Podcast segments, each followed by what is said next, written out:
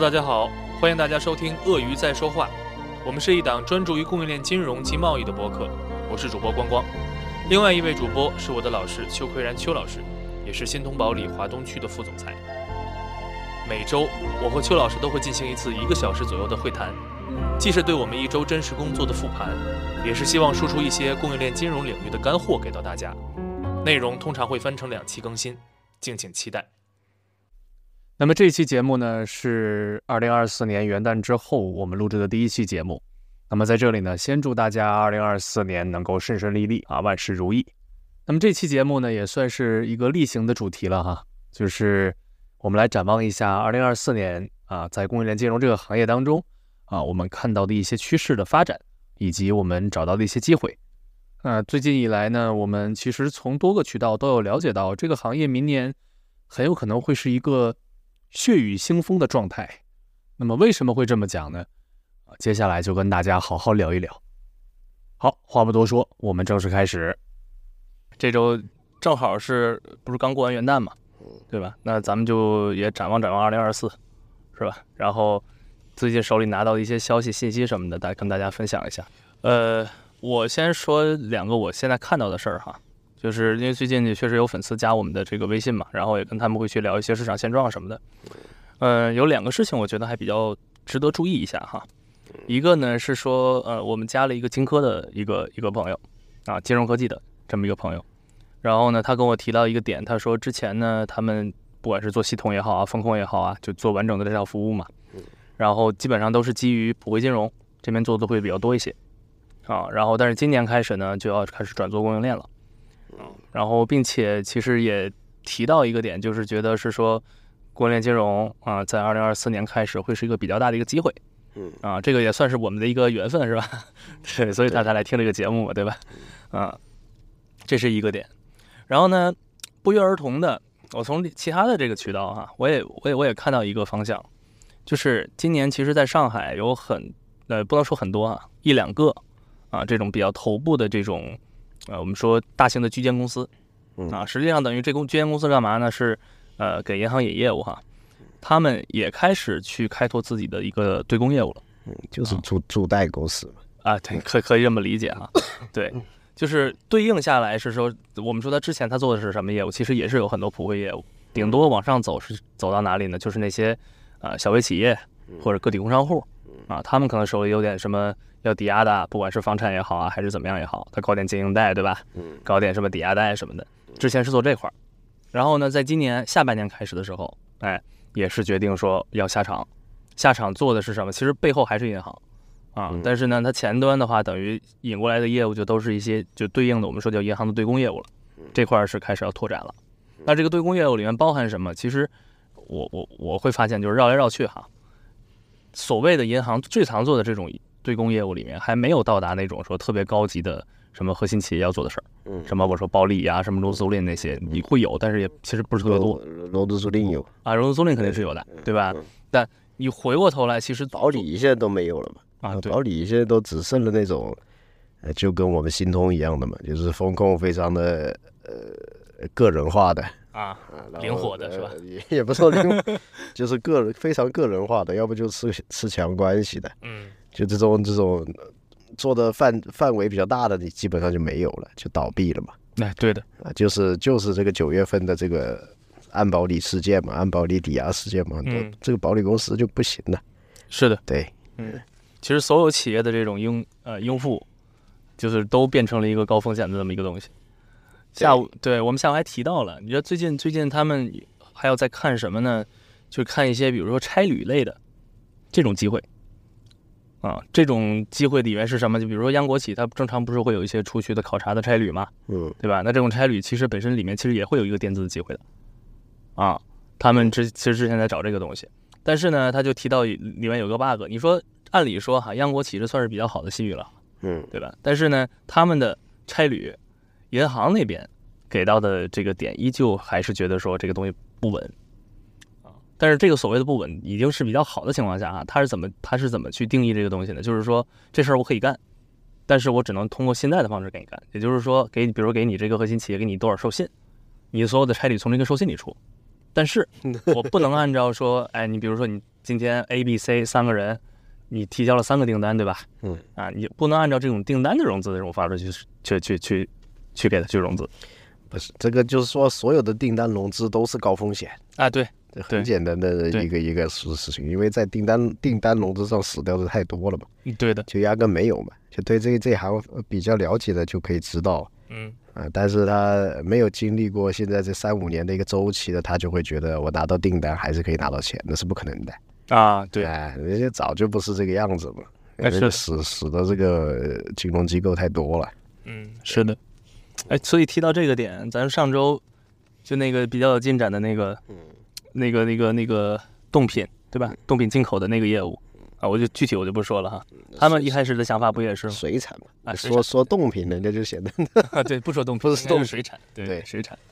然后他一开始的想法不也是嘛，就是说，哎，我能不能，比如说我接到了订单，是吧？你就能把钱放给我，这样的话，我在前面前面就能去做了。他他是一开会就看得出来，他是一个没有什么经验的年轻人嘛，就是应该是个应该是光总都都都都稳稳的把他吃了，就这样的，嗯。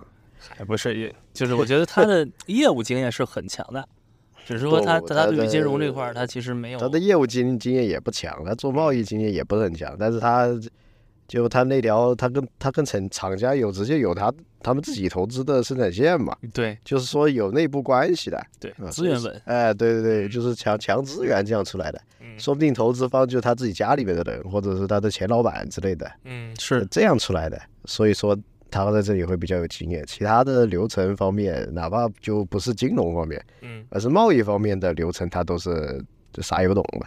哎他他可能只是经历他自己的那个里呃，对对对对对，但是他就是说，你有了这种强的东西，你就等于说你起码可以控住货源这一头，而货源这一头又比较紧俏，对。这就是一个这种这种不管是水产还是冻品里面很、嗯。很就很致命的东西嘛，人家已经就控了百分之五十以上了嘛，嗯对是的，因为剩下的东西他只要只要寻求我们这种人的帮助，他就可以做得成的，就这么回事，对，这说白了就是中间缺点钱，你把把把那个钱补上就好了，对对吧？对，就是这么一个事情。对，嗯，所以其实我是想说回来，就是什么呢？你会发现，哎，几个渠道啊都不约而同的再去讲一个事儿，就是二零二四年整个的这个金融这一块的市场，对吧？它发生了一个整体的变化。就像老师刚才我们录之前说的，对吧？这个明年这在供应链的这个领域当中，这要争得头破血流。啊对我对这个东西是非常悲观的。嗯我们这个节目其实，在就是二三年的上半年去录的时候，其实那个时候的市场是很好的，嗯对，嗯大有可为。但是呃就跟我们录之前讲的一样嘛，就是普惠的因为没钱嘛，所以干不下去了嘛。嗯然后 to C 的很多的金融业务他没钱嘛，他要的这个钱也没用嘛，嗯，对，对吧？你要的这个钱，经济好的时候可以去做个生意拼一把嘛，嗯，但现在拼不动了。哎对，对，就你你现在是呃消费也消费不动，嗯，玩也玩不动嘛，对的，你玩了也并不能得到什么什么快乐嘛，然后你做生意就更加是亏本嘛，是的，这就导致这个这个钱就放不出去，放不出去以后呢，你像他们现在你你提到的这几家，他都是没有什么对公业务经验的，嗯。更不要说做供应链金融，都根根本就没做过的。嗯。然后他现在都是拍脑袋在想这个事情，对。然后说我们转型一下啊，然后去做供应链金融或者怎么样，这里面的问题还是蛮大的啊，这是一个事情。第二个事情是，你这么多人都进来的话，他对整个市场环境是很不好的嘛，啊，嗯所以我我对明年的这个预期是比较低的，比较低的、嗯。啊，略显悲观啊嗯，因为一样的，在我我是好几年前我就有这样的预判，我知道 C 端业务其实是不行的，嗯。对，所以我那个时候一直在研究跟去做这个 B 端业务，就比他们早了一一些年嗯。啊。等到现在大家都追上来了，那我对这个的研究以及我对这个的呃耕耘，我肯定会松一点啊，就让他们做就得了。嗯，反而是我是想把这个陕西省的做一做嗯啊，就是一些这个这种强资源，呃，一个是强资源嘛，第二个是就是不不在上海这里再去做这，呃也不是不不完全不啊，就是说就是、上海我来，我我来对对对，让光总做了，啊然后我的主主线我不放在上海做这个东西，为什么呢？因为你都出来这么多做普惠的包括这种租贷公司转过来做这个，这这就是一个非常大的一个问题。那么还有一个呢，其实做这个东西最重要，除了强资源以外，它最重要的是要把这个专业抱团性的嗯这种产业把它直接给给给谈掉，这样这样是最好的。对的？对，就像是一个一个地市的或者是一个县市的这种，这种才是呃做的非常有意义的一件事情。对这个其实我觉得是几个维度的事情。对就像下午我们在聊，他们会说，哎，是不是明年做经销商这块儿会是一个比较好的一个方向哈？其实我下午一开始想这个事儿的时候呢，我是觉得是说什么，呃，今年不是很多人都失业嘛，嗯对吧？那失业其实变相的，我们从另外一个角度讲，这个其实是也是一个创业，嗯，对吧？那创业的情况下面，就是普遍的，你说你其他的事儿，可能专业度的这这些东西，你可能没有办法很快的去能拾起来哈，嗯但是至少你可以先去卖东西嘛，嗯所以这样子一下子呢，就使得就是说，其实很多品牌或者很多产品，它就需要或者说它会拓出很多渠道来，这是我下午想到的哈。我觉得它会拓出很多渠道来。那渠道多了，我们姑且不说他们到底能不能做成功，这事儿跟我们没关系。但至少你这个大的量起来之后，势必的这个领域当中，它对于金融这个这个事情的接受度，包括说它的这个需求需求量，一定是向上向上增长的，对吧？这个是一个。对，但是刚才老师提到的这个点呢，我觉得其实也是另外一个角度，就是你说就是供应链，就是就我应该这么说，就是他们为什么会讲说供应链的呃供应商呃这个金融可能会是明年的一个机会点，嗯就是你从一个业务的整体盘子的角度去讲哈，嗯，就像老师刚才讲的是什么，比如说我去把陕西的做一做，或者说我把哪个市县做一做，实际上这是从一个我们说可能政治地块的这么一个维度上面那不去懂这个，还是从产业的角度，啊对，因为你像全全国做这个钛做的最好的就是宝鸡吧。那他这个呢，可能就没有那么深的一个格局，但他想的是什么？反正嗯我只要抓住一个核心企业，我就能最起码说我能把他所有的这个供应商线能拖上来，对吧？这就是吃一个呢，我就吃一条线嘛，对吧？就就就是就是这么个意思。这个这个，你吃一个大一点企业，然后把它的供应商全部吃下来，这个是一个伪命题啊，嗯，啊，这个是非常伪。哎，这个为什么呢？就是它还是个助助贷机构嘛，它如果用的都是银行的产品，啊，它就是个助贷机构嘛。助贷机构号称是在帮银行做对公业务嘛，对啊，然后人家只要这个核心企业规模大一点，呃集合经销商的力量，就直接跟这个银行谈就完了呀，他不会出这三个点的。跟我提到这个点的，他不是那个助贷公司。啊啊，他就是一个金科公司，啊所以他是一直有业务的呀，啊对吧？就说白了，他开发一个产品，然后这边对银行，那边直接对大型供应商，嗯。对吧？这个中间说白了，他收的是个服务费嘛，或者是个什么信用使用费嘛嗯。但你要说，比如说一直是在做助贷的，嗯，因为那不可能，对吧？个把点是可以的哟啊，对，对。就助贷这个这个价格就不太适合做供应链金融，对的，对，对的，呃对这是我的一个看法。反正你你说白了，你要做助贷这件事儿，很难说，哎，我我我能我能做供应商这块这这这这个东西很难做，对吧？你看着这个量大，实际上你根本切不进去，或者说人家很容易就把你跳掉了。这这对对对因为完全控不住的，对对只是个跟银行稍微有点关系了，这这个关系也很难说的。对的。对，他的方向呢，可能顶多是什么呢？就是说我因为跟银行熟，对吧？那你提供过来的所有的材料这些东西，包括你的以后一些贷后管理什么的，我其实吃的可能是这块的业务，对吧？那银行为什么乐得让你去赚这个钱，对吧？它贷后这一块它可能会会会稍微弱一点，啊，或者说它至少也会需要一个灵活的这么一个带后的一个服务在这个里面，是吧？啊，所以所以这个这个是其实是他想吃的这块儿蛋糕吧，应该叫的，对吧？然后这个还有你前就前两期说的那个，嗯就是呃电商电资这个东西，哼，嗯我倒觉得二四年都不是二四年了，二四、嗯二五、二六，它这个都能能有蛮大的发展。啊，对对，嗯因为这个这个消费降级比想象的更厉害吧？对，消费降级是一方面，啊，对，而且消费降级的主要的的的表现，它不是实体实体降不下来的，嗯。它最后还是电商降。嗯。啊，电商降级。电商降级的话呢，就是说总有一些新的产品，嗯。或者说一些总有一些好的品牌，它从来没有出现过在拼拼多多上的，它会突然一下出现，嗯，然后就就很简单嘛，然后这这个某几个这个商家就赚钱了嘛，对，然后赚钱了，他的资金就跟不上了嘛，就很简单。对的，然后他这种事情是每天都在发生的，而且发生的很多嘛。对啊，而且我从另外一个角度说啊，我觉得，我觉得这个东西是什么样子呢？就是，比如说，咱就说这帮啊、我们说被辞退的人，是吧？嗯那过去你说我要想做个生意，我还得租个店面，嗯对吧？那现在电商好了，对吧？我不需要做店面呀，嗯对吧？我我我无外乎我不就是开个这个线上的店铺吧？这个都是对我来讲几百几千块钱 over 了，对吧？对，而且是呃，如果你没有什么才艺，呃，有一嗯个比较强的货源能力，那就是干这种拼多多这种。的。哎，如果你货源能力没有，你反而是干这种内容电商的，干这种抖音嗯小店的这种的，对就自己去拍吧，就是。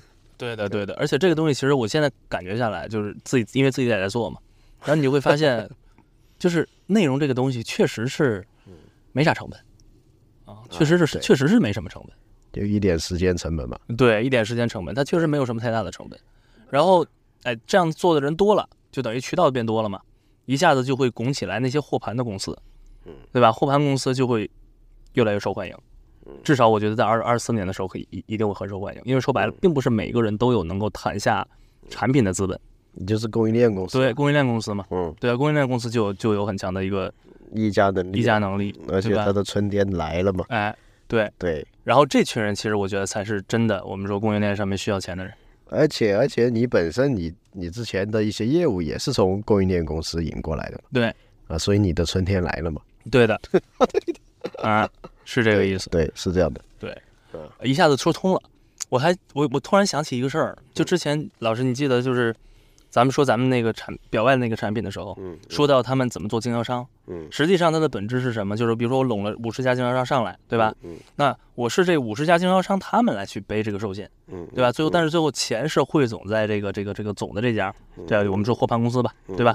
是汇汇总到他这边来的。就是一个供应链公司下面有五十个对开拼多多店的人。对对，就是这样一套逻辑，对吧？对然后呢，我之前那时候还不太理解，我我还想，我说为啥这帮人会愿意去背这个授信，是吧？嗯嗯，然后因为他们要钱嘛。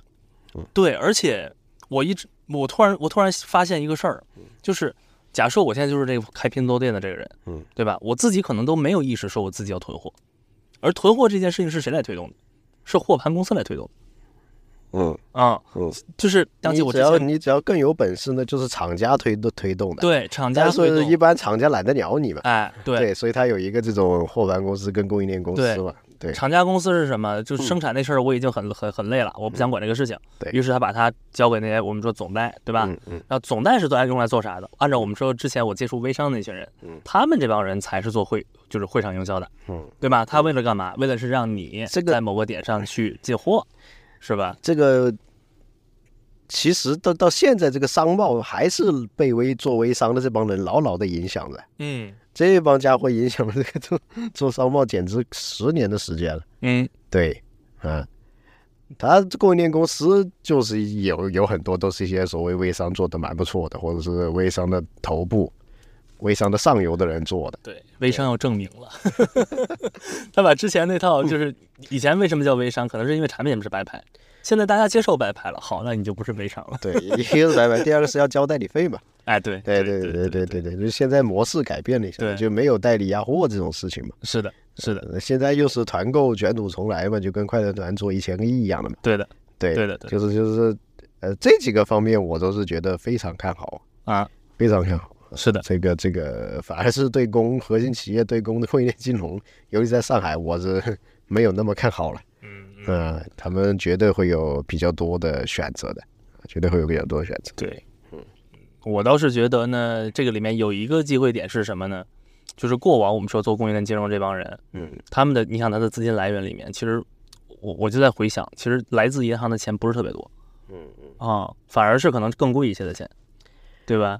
央国企的不，就是做贸易的嘛，啊，对做贸易的那些钱很贵的嘛。你对像我们现在觉得就是放的比较稳定的呃嗯配置的，呃嗯十五点，对？的对的十五点，你现在这个八九个点、十个、十二个点没有了，对的，都没有了。嗯。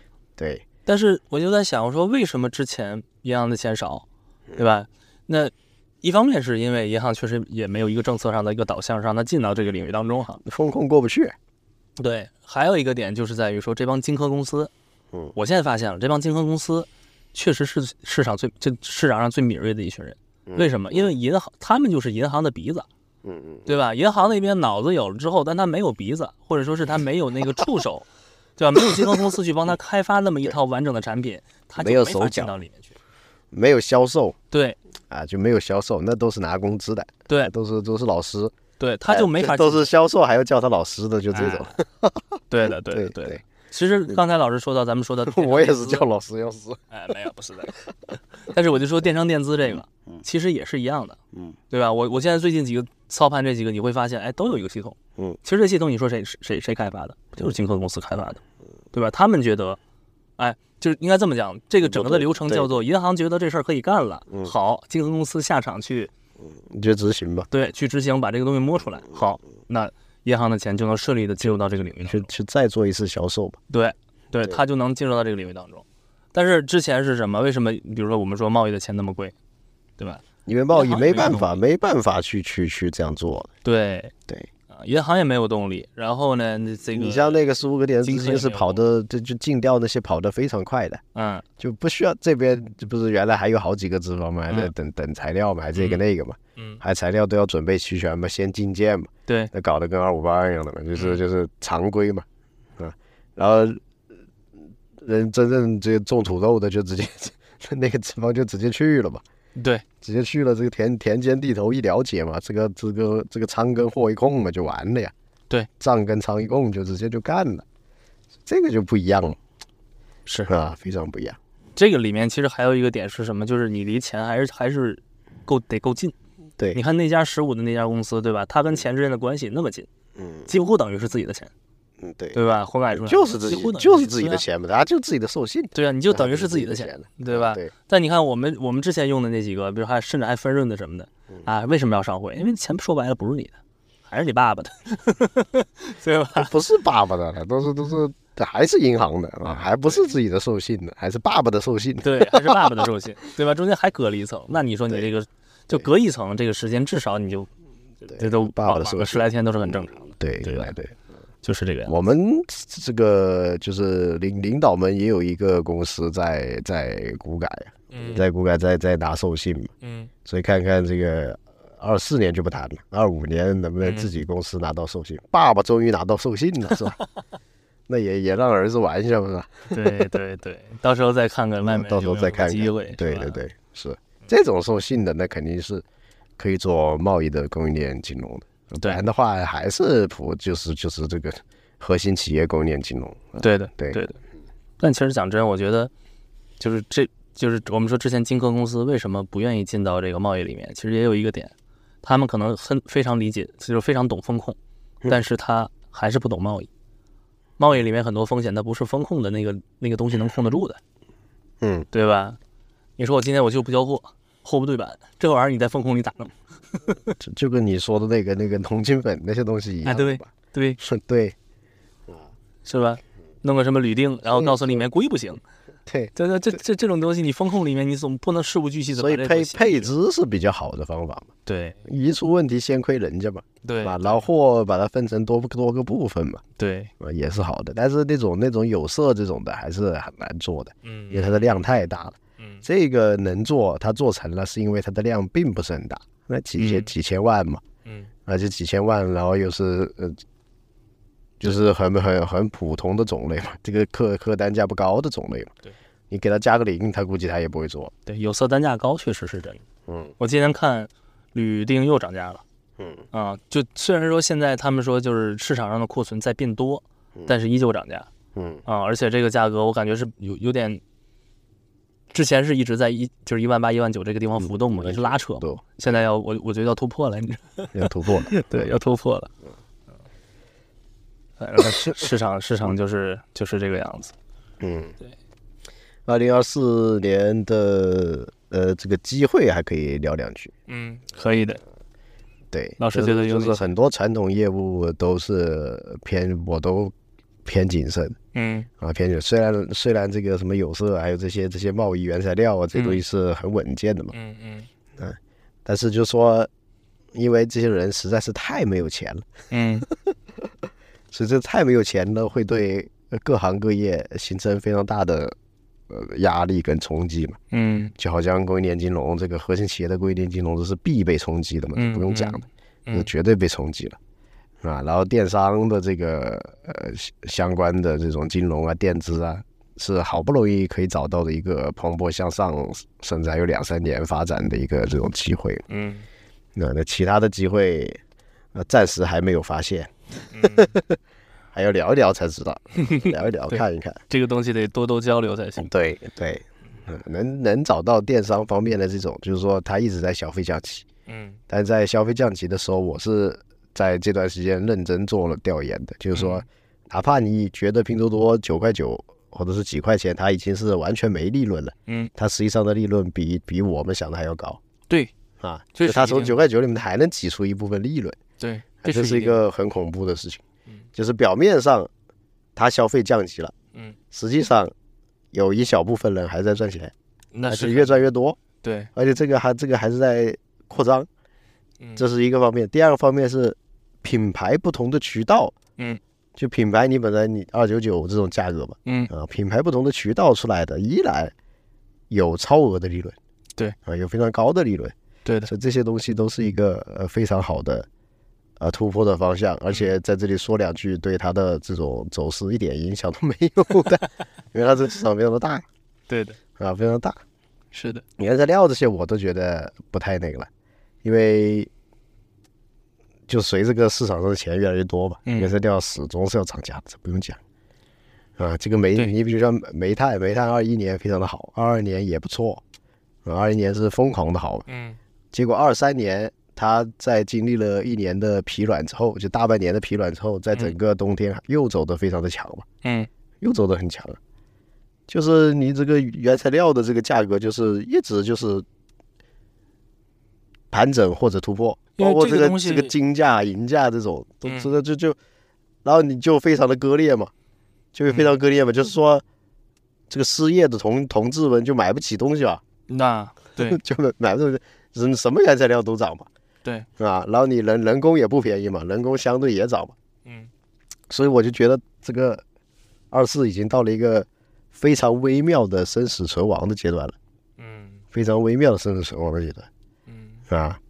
这个这个，我就在在想在想这个事儿，我都有点焦虑，都别说其他的，我都有点焦虑。这个微妙的阶段啊，就是现在明很明显的看到的几个点啊，嗯。先说原材料这个地方嗯，因为外面大环境不好，它在震荡，嗯。所以肯定就是我们说无论如何它都是一个盘整或者向上突破的这么一个阶段，嗯。对吧？然后呢，又赶上最后一个后面有一个消费降级，嗯对吧？那就势必意味着是什么？就说白了，我们过过往我们讲叫开源节流，嗯，现在等于是什么？没有源这个地方收缩了，对对吧？流也没有了，对 对吧？就是这样一个状态。对，那节节流就是全部涌入拼多多，对对对，那这个中间就有一个悖论，对吧？我的原材料上升，按理说我的价格应该上上向向上走的，嗯对吧？但是呢，我现在又被市场逼得我不得不向下走。不得不那好偷工减料一下。对，那好，那我们说，就这这这中间到底要割掉谁的肉，或者说要吃掉谁的钱？我到现在依依旧觉得上上一期节目我录的那个，我就觉得平台赚走了太多的钱，对对吧？平台赚赚走了太多的钱。当然，我们并不是说，哎，他这个投流这件事儿本身有有没有什么问题或者之类的，只是因为他在这个现现阶段这个阶段，嗯，对吧？他现在赚到了太多不应该属于他的钱，对吧？那市场就会做出一个反应是什么？那就是说白了，你这儿贵，对吧？我不能说完全抵抗你，对吧？嗯 那你这儿贵，那我就慢慢的削减在你这儿的投入，然后我去看看有没有更更更便宜的这种渠道发生嘛，对，团长嘛，对。对吧？有团长嘛。拼多多一点三万人干了淘宝、淘淘宝天猫两二十多万人干的事嘛，啊，对呀、啊就这么回事嘛。对呀、对呀、拼多多那边本来便本来东西就便宜，对吧？这这个这个而且投流费用也便宜，对这个事儿本身，你就是能够在几个维度上维维度上去讲，对吧？产品上面我可以变到白牌儿，对吧？产品就降下来降下来价格了。那渠道这个地方，对吧？我换平台是一种，对吧？那第二个是说我换个大渠道，对吧？包括说之前说微商的这些，微商为什么那么赚钱，或者说是之前就是这个东西发展这么迅速，不就是因为下面的就是因为市场成本降低嘛？微微商它不仅赚了这个货物的钱呢，他还赚了平台的钱嘛。啊，对吧？就是大的微商他自己是平台嘛。对呀、他不需要任何的投流费用呀，对，对对？现在京东、阿里把这个就是硬生生的把自己的平台费吃出来了嘛，对，所以就导致了就这个平台费一出，羊毛就出现出在商家跟消费者的身上。是的，是的，这个聊的有点远啊，嗯嗯，但就这么回事。现在现在这个字节跳动、抖音就是这么搞的。我觉得抖音现在确实是有点过于出跳了，他的那个那那那个那个头流的占比，抖音摆明的就是就是很容易成为第二个这个阿里的。对，但我觉得他比现在比阿里还还猛，就是我我我说的这个猛是指他只是这成为重视是流量入口搞得好。啊，啊，对，这个这个本质上是非常容易被拼多多干掉的，那是的，那肯定的，非常容易被拼多多干掉，就是连保证金拼嗯。多多都比抖音小店的保证金要少。是吧？对，抖音小店要两千块，嗯。对，拼多多好像不要多少钱，嗯，啊，几百块吧。对，嗯，对，所以后面就相当于是从我们说店铺的这个基础到就就好像就是在在全部变化，对，在干那个天猫店一样的嘛。嗯，啊，或者是放放弃淘宝小卖家嘛，然后我们家全部去了拼多多嘛，对的，结果一点三万人的拼多多精彩纷呈嘛，两千五百亿、两千六百亿嘛，快等到一千亿嘛，啊，等等反应过来的时候，完全就是，这已经是不是不能打掉他的，这是嗯就是不同的做生意思维之间的交锋，对啊，而且这个这个，而且这这这一轮消费降级，那不是几年的事情了。培养这是十多二十年，这一这一经历了这一轮这个疫情这一轮的人，对吧？我感觉很多人都是永远转投拼多多，不会再出来了。对，而且这个里面还叠加了一个，我刚才特别想说，就是它叠加了一个全球化，嗯，逆全球化，嗯就逆全球化是美国那边在去追求的。嗯啊，你会发现这一波就是我们不管不管说拼多多的股价也好，还是它的这个整体市值也好，为什么会上涨那么多？嗯，啊，一方面是国内，另外一方面它确实因为它的出海做得非常好。嗯，啊，我所以我觉得一就是我们说出海这个东西，我全球捡便宜，全球砍一刀。对，没错，因为你这个东西不止就是外面的震荡绝对不不止影响中国呀，那那个还用的还是之前的砍一刀的这种模式了。就够了，对吗？我 对对对，我主要谈的是这个中国以及明年的这个事情了，对，因为他对就是这个拖家带口的这帮人的是这个吸引力跟杀伤力实在是太太大了嗯，啊，就是没有那么多品牌附加值嘛，没有那么多附加的东西嘛，那是的，啊，没有那么多套路嘛，就是双十二给你干，是的，就是全网低价给你干，嗯。就这么简单一个事，然后把它给干穿了，嗯。嗯，对，这里面机会还是非常多。对，嗯，除了除此之外，目前啊，就是这个生病的这两周啊，呃，没有看到什么机会。嗯，呃，因为生病看到的都是危机。挺好的，先看到危机，然后才能看到希望，对对吧？希望的火苗永远是埋藏在那些，对吧？那些那那些那些焦炭里面的，啊 肯定是这个样子对，子。都都是危机啊，呃，这这这是非非常严重的危机啊嗯啊，非常严重也，就是就是就是之前几年预设的比较不好的情况都在实现嘛。嗯，啊，然后这个这个应对的方法也是在不断的降级嘛，就是其他其他的这个追赶者已经上来了嘛。对，那所以对于我们的自己的业务来说，那肯定我是要更早的做一些转向，嗯嗯，做做一个转向，大概就这么回事对。那么在节目的最后，我们也是照例打一个广告。